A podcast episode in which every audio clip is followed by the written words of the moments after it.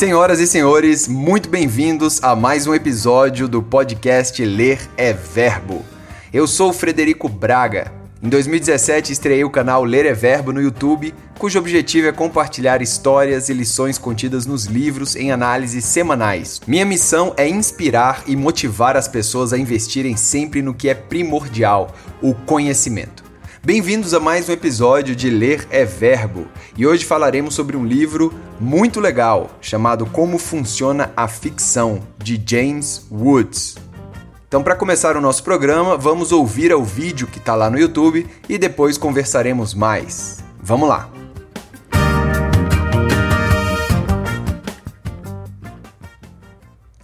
A chamada onisciência é quase impossível. Na mesma hora em que alguém conta uma história sobre um personagem, a narrativa parece querer se concentrar em volta daquele personagem.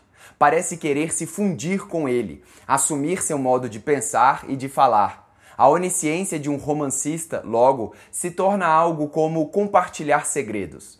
Isso se chama estilo indireto livre, expressão que possui diversos apelidos entre os romancistas. Terceira pessoa íntima ou entrar no personagem. O livro Como Funciona a Ficção é excelente para todos aqueles que desejam se aprofundar no ofício da escrita. O autor dividiu o livro nos seguintes capítulos: narrando Flaubert e a narrativa moderna, Flaubert e o surgimento do flaneur, detalhe, personagem, breve história da consciência, empatia e complexidade, linguagem, diálogo, verdade, convenção, realismo.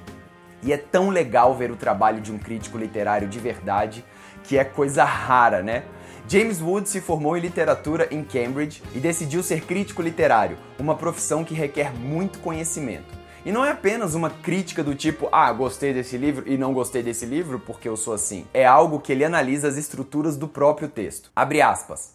A casa da ficção tem muitas janelas, mas só duas ou três portas. Posso contar uma história na primeira ou na terceira pessoa, e talvez na segunda pessoa do singular e na primeira do plural, mesmo sendo raríssimos os exemplos de casos que deram certo. E é só. Qualquer outra coisa não vai parecer muito uma narração e pode estar mais perto da poesia ou do poema em prosa. E ele vai desenvolver esse pensamento para mostrar que os autores mais sensacionais usam o que ele chama de estilo indireto livre, onde o autor barra narrador em alguns momentos se funde com a coisa narrada. Como, por exemplo, a usar palavras que somente o personagem usaria e não o autor. Coisa linda de se ver ou coisa linda de se ler. No livro, ele coloca vários exemplos que eu não vou ficar citando aqui. Se você quiser os exemplos, só ouvir lá no nosso podcast. E assim, ele vai passando por todos os capítulos. Você sabe, por exemplo, o que é esse tal de flaneur? É uma técnica de descrição onde os tempos da narrativa estão juntos, ou seja, não acontece uma coisa e depois outra na história, mas sim tudo acontece junto. Por exemplo, um personagem desce uma rua e repara vários detalhes nesse caminho. Uma pomba que voa, um garçom que limpa uma mesa, um cachorro que late, o cheiro da terra molhada, tudo de uma vez. E os detalhes? Como escolher detalhes para que sua história torne-se mais real? Um personagem está na espera de um consultório e percebe uma parede descascada. É um detalhe aleatório, mas foi escolhido especificamente pelo narrador, que é você. Então esse detalhe é realmente aleatório, mas esse detalhe insignificante, por ser insignificante, traz mais realismo à cena, pois a vida é cheia de detalhes insignificantes. Abre aspas. A literatura é diferente da vida porque a vida é cheia de detalhes, mas de maneira amorfa e raramente ela nos conduz a eles, enquanto a literatura nos ensina a notar. A notar como minha mãe, por exemplo, costumava enxugar a boca antes de me beijar. Essa lição é dialética. A literatura nos ensina a notar melhor a vida e praticamos isso na vida, o que nos faz, por sua vez, ler melhor o detalhe na literatura, o que, por sua vez, nos faz ler melhor a vida. E assim por diante. Basta dar aulas de literatura para perceber que os leitores jovens, na maioria, não são bons observadores. E quando ele entra na parte da personagem? Ixi, aí é um universo inteiro para se navegar. Sentimentos, empatia, complexidade. Uma personagem que odeia aquela pessoa justamente porque a ama. Por exemplo, como representar isso com gestos, ações e falas no texto? Como empregar a linguagem e o diálogo e as metáforas. Ah, as metáforas. Uma das ferramentas mais poderosas dos escritores. Vamos ler aqui um trecho onde o autor analisa as metáforas. Abre aspas. Mas os símiles e as metáforas, pelo menos as visuais, realmente pretendem, na maioria dos casos, navegar em águas perigosas e dão aquela sensação de algo novo e recém-pintado diante de nossos olhos. Eis quatro descrições metafóricas do fogo, todas excelentes. Lawrence, observando o fogo numa lareira, menciona aquele buquê impetuoso de novas chamas na lareira. Hardy descreve uma mão cheia e escarlate de fogo. Billow usa esta frase: As chamas azuis ondularam no fogo de carvão como um cardume de peixes. E Norman Rush mostra o herói chegando a uma aldeia deserta onde vê que o fogo da cozinha acenava. Assim, um buquê impetuoso, uma mão cheia de fogo escarlate, um cardume de peixes e um fogo acenando. Há alguma delas que seja melhor do que as outras? Cada uma funciona de maneira levemente diferente. A de Billow e a de Lawrence são talvez as mais visuais. Podemos ver com o olho do espírito as chamas brilhantes como flores e ondulantes como peixes. Notem que Billow escreve um cardume de peixes e não um cardume de peixe, exatamente porque o plural soa mais numeroso, mais ondulante. Hardy talvez seja o mais prosaico, mas tem uma ousadia muito própria. Conseguimos pensar numa mão cheia de pó, mas numa mão cheia de fogo? Pois mantemos justamente as mãos afastadas do fogo. A de Rush é maravilhosa. A chama de fato acena, isto é, meneia, se curva, se inclina, diminui e aumenta. Mas quando é que iríamos pensar no verbo acenar? Como a mão cheia de Hardy, acenar é ousado, precisamente por ser um verbo nada flamejante. Um cão acena com a cauda e alguém concorda acenando a cabeça, mas a chama faz parte de um mundo diferente dessa intimidade acolhedora. A de Lawrence é a mais ousada em termos verbais, porque, além de comparar as chamas a um buquê de flores, e realmente as chamas estão reunidas numa lareira, tal como um buquê reúne flores num vaso, há o acréscimo de impetuoso ao buquê, um buquê impetuoso, que é mais uma metáfora dentro da metáfora maior, pois as chamas podem vir com ímpeto para o nosso lado, mas os buquês não. Sobre certo aspecto, é uma metáfora mista. Portanto, Lawrence é o único dos quatro a nos dar duas metáforas ao preço de uma. Esses quatro exemplos nos mostram que muitas vezes o salto para o anti-intuitivo, para o exato contrário daquilo que estamos tentando comparar, é o segredo da metáfora vigorosa. Fecha aspas.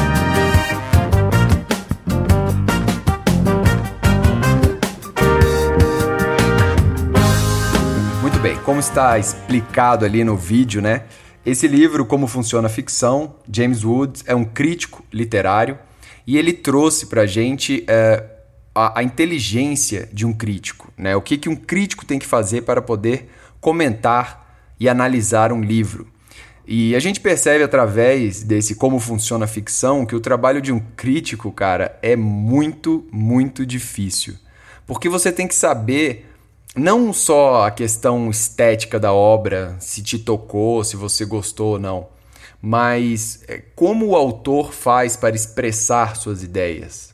O que ele coloca é que existem várias técnicas importantíssimas para você conseguir escrever de uma forma bacana, né? de uma forma é, rica, de uma forma que engrandeça quem está lendo também.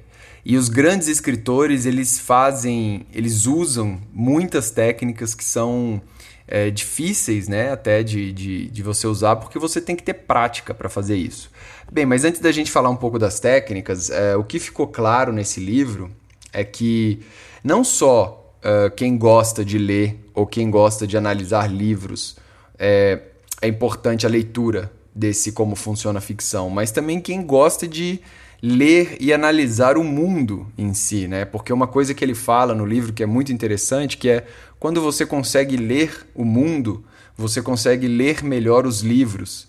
E você consegue ler melhor os livros, você também consegue ler melhor os, o mundo, né? Então fica nessa dualidade aí. É, quando você consegue ler melhor, você consegue perceber melhor o mundo que está ao seu redor. Então é importante esse tipo de leitura também. É importante você perceber o mundo. E, cara, é muito sutil, né? E eu acho que isso que é legal de um grande livro, assim. Você, é, enquanto você está lendo, você pode não perceber o que o autor está usando, mas se você for com calma ali, se você for um pouco mais cuidadoso na leitura, você vê que o autor está usando vários, é, várias técnicas interessantes para te fazer é, para te contar uma história. Né? Então, nós, seres humanos, vivemos à base de história. Né? Tudo é história. É, o trabalho de um escritor não é só escrever um livro, é contar uma história. Esse é o principal trabalho. E história está em filme, história está numa música, história está num seriado, é, história está num, num, num, livro, né? numa pintura. Então nós gostamos disso. Na vida dos outros, né? a fofoca é um tipo de história, nós nos, nos envolvemos com as histórias. História é muito importante. E você saber contar, você saber ouvir uma história é, é de fundamental importância para o mundo que a gente vive hoje, né? Não precisa ser um escritor. Mas agora, falando exclusivamente aí para os meus amigos e amigas escritores e escritoras que tem por aí, esse livro é fundamental. Se você quer escrever uma história, se você acha que é importante você é, satisfazer o seu gênio criativo através das palavras. O como funciona a ficção é fundamental para quem quer aprofundar no ofício da escrita. E ele divide o livro em vários capítulos e eu, eu, eu acredito que é um livro de consulta, saca? Tipo assim, você está escrevendo uma narração, lê o capítulo narrando. Você está em dúvida como escrever um personagem, abre o capítulo personagem e lê, saca? Porque ele, ele realmente dá exemplos, dá técnicas e é muito interessante. Não conheci o trabalho do James Wood, ele é formado em literatura né, pela Universidade, se não me engano, de, de Cambridge. E, e ele também escreve algumas coisas. Inclusive tem alguns outros, outros livros dele nessa pegada, eu acho que eu tenho vontade de ler alguns aí. Né? É, e uma coisa muito interessante que eu achei que ele coloca é, é, é esse, esse no, no, narrando. Esse capítulo, o primeiro capítulo, para mim foi um dos mais legais, assim, porque é, eu cheguei a esse livro quando eu tentei escrever um livro, né? Não sei se vocês sabem, mas a Amazon tem um concurso anual onde ela coloca aí que vai dar um prêmio de 30 mil reais para o melhor livro e o seu livro ainda pode concorrer é, a, a, uma vaga no Amazon TV e ganhar 10 mil dólares. Cara, é uma loucura, assim. Tipo, é aquelas paradas que mudam a vida da pessoa do dia para noite. Do dia para noite não, né? Porque você tem que escrever um livro inteiro para poder participar e você ainda tem que ganhar o concurso, né? Mas, enfim, é, eu, eu acreditava piamente, assim, piamente não, mas eu acreditava que em três meses eu fosse capaz de escrever um livro para participar desse concurso e comecei a escrever, né? Primeiro que eu comecei a escrever uma hora por dia e percebi que uma hora por dia, meu amigo, é totalmente insuficiente para você embarcar numa jornada dessa. Uma hora, uma hora é só para você se organizar, organizar as ideias, assim, revisar um negocinho ou outro. Porque quando você entra realmente ali no flow da escrita, cara, você precisa de umas de umas quatro horas, saca? Se você quiser escrever profissionalmente mesmo. É, você conseguir escrever aí três, quatro páginas bem escritas, revisadas, sabe, com do, do seu jeito, umas quatro horas, é, uma hora por página. É, pelo menos, eu tô falando da minha experiência, né? É, e aí eu vi que eu escrevi 10 mil palavras, que é mais ou menos um quinto de um livro, né? Um livro precisa de umas 50 mil palavras. Eu escrevi 10 mil palavras e eu voltava ao primeiro capítulo e, nossa, achava muito ruim. Cara, eu, eu, eu, quase não conseguia ler o que eu tinha escrito, porque eu achava muito ruim. Eu não sabia narrar, eu não sabia engajar, eu não sabia representar personagem, é, nada, né? E aí eu comecei a pensar, eu tenho que praticar, eu tenho que é, estudar, eu tenho que praticar. E aí eu cheguei a esse livro, Como Funciona a Ficção. É, e eu achei muito interessante nesse narrando, é, que ele fala da onisciência, né? É, onisciência é, é, é, você saber de tudo, né? Então, o narrador é como se ele fosse um onisciente, né, da história ali. Você está narrando como se fosse é, Deus contando uma história, né? Só que ele fala que essa onisciência é impossível, porque existe um tipo de narração que chama terceira pessoa íntima. é, onde você está narrando um personagem, né, uma terceira pessoa. Só que dependendo do personagem que você está narrando, é, a, a, os, as características daquele personagem, elas também vão ser expressadas no próprio narrador, né? É, é difícil um pouco explicar, é mais fácil ler os exemplos que ele coloca. É, então, por exemplo, tem um trecho lá de um, de um escritor famosaço americano, é, onde o cara ele coloca mais ou menos assim: é, que o personagem X, o Peter, o Peter chorava lágrimas idiotas, né? Ele coloca uma parada assim. Aí ele pergunta: idiotas, esse adjetivo, sacou? É, é, deixa eu explicar a situação do Peter. O Peter ele estava envergonhado, então ele estava chorando, mas ele não queria estar chorando naquele momento. Quando o narrador fala isso, ele está ele tá pegando emprestado do Peter o adjetivo idiota nesse ponto, porque ele mesmo, o narrador, não usaria esse adjetivo. Mas o personagem estava se sentindo um idiota de, ao chorar aquelas lágrimas. Então é como se o personagem, o narrador, é, virassem não uma coisa só, mas um emprestasse o estilo do outro ali, sabe? É muito sutil isso que ele fala, mas quando você vai lendo os exemplos, você vê que realmente faz muita diferença você escrever no que ele chama de estilo indireto livre, né? É, você é, entra no personagem, o personagem participa da, da contação da história também. Isso, assim, é só um detalhe que tem dentro de um capítulo, que é o capítulo narrando. Né? É, então, vale muito a pena ler esse livro para quem quer contar história, para quem gosta de ler histórias. Ele fala das metáforas, a parte da metáfora é sensacional. E tem escritor que coloca metáfora dentro da metáfora, dentro da metáfora, cara. Saca? E assim, e fica bom, né? Esse é o grande lance. Fica bom. É, então fica a indicação aí do livro Como Funciona a Ficção, por James Woods. E a partir desse livro eu percebi que eu tenho que treinar mais a minha escrita. E eu estou fazendo pequenos artigos assim do, do, dos vídeos que eu vou que eu falo, que eu faço o, o lá no YouTube. É, os artigos, é, eu estou escrevendo esses artigos no, no site lereverbo.com. Então eu estou usando esse site para poder praticar. E, e, eu tô numa série agora que eu tô afim de pegar umas palavras, saca? E, e, meio que redefinir essas palavras. Então, semana que vem vai sair um vídeo sobre foco. O que é o foco, mas no meu entendimento. Né? Então, foi um exercício de escrita que eu tento argumentar, tento é, mostrar o que é foco. É, e também um exercício de, de tentar ressignificar algumas palavras. Eu estou pensando em algumas, tipo responsabilidade, propósito, saca? É, e se você tiver alguma palavra que você queira que você tenha sugestão ou que você anda pensando que essa palavra você ainda não encontrou um significado suficiente ou, ou, você tem dúvida sobre o que significa essa palavra, me manda, saca? Porque eu tô, tô nessa vibe aí de fazer umas, umas palavras, escrever sobre isso é, para eu poder praticar e futuramente, quem sabe, escrever uma história bacana, né? Legal. É, pessoal, é, muito obrigado então por vocês terem ouvi, auscultado aqui o nosso podcast. Não sei nem se auscultado pode ser usado dessa forma, mas vamos lá. É, esse episódio do Ler é Verbo e é, eu estou fazendo agora essa, essa conversa mais é, detalhada sobre o, o vídeo é porque eu quero fazer um diálogo maior com vocês, né? E qualquer sugestão é muito bem-vinda nesse momento, beleza? É, muito obrigado então por você ter ouvido até aqui. É, e se você quiser ler é, o texto também, só entrar no site lereverbo.com. E se você quiser ver o vídeo, é só ir até o YouTube, colocar Ler é Verbo, que você vai achar lá o videozinho. Beleza? Muito obrigado a todos, um abraço, até a próxima e boa sorte.